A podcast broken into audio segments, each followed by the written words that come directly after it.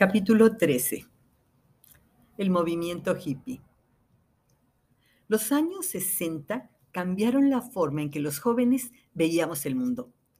Mar, la protagonista de la novela Ella decidió ser hippie a los 50, nos lo hace sentir cuando nos narra su visita a San Francisco en aquellos tiempos.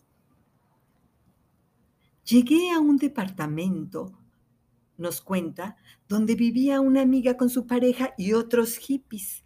Era un micromundo sorprendente.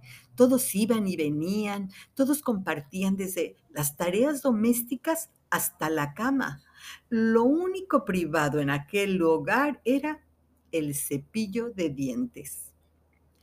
El bullicio de la calle entraba por las ventanas, el vecindario permanecía despierto día y noche. Todo estaba vivo, vibrante. Las mujeres usaban collares de cuentas de colores, anillos en cada dedo, llevaban cintas en la frente y flores en el pelo. Los muchachos, pelo largo, camisas psicodélicas, recorrían las calles de arriba a abajo, se sentaban en los quicios de las puertas, se recostaban en los corredores de mosaicos de los edificios, se abrazaban, se reían, bailaban. Lo mismo fumaban marihuana que tomaban alucinógenos. Era una extraña mezcla. En el aire respirabas el olor a mota y al lado el olor a incienso. En los parques asistías a los conciertos donde lo mismo escuchabas un día con música hindú y al siguiente a Janis Joplin cantando contra la guerra con esa voz que te enchinaba el cuerpo.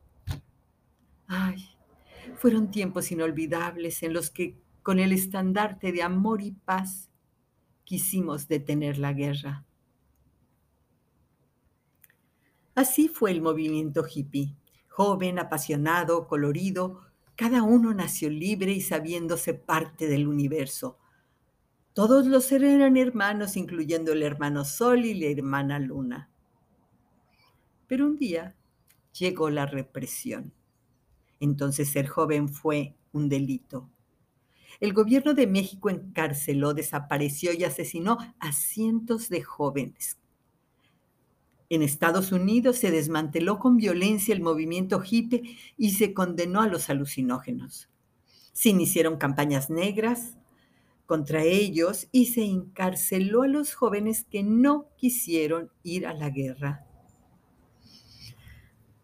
Nos hicieron creer que los movimientos juveniles en aquellos tiempos no habían servido de nada, pero nos mintieron. Hoy sabemos que fueron el detonante para el cambio que hoy estamos viviendo.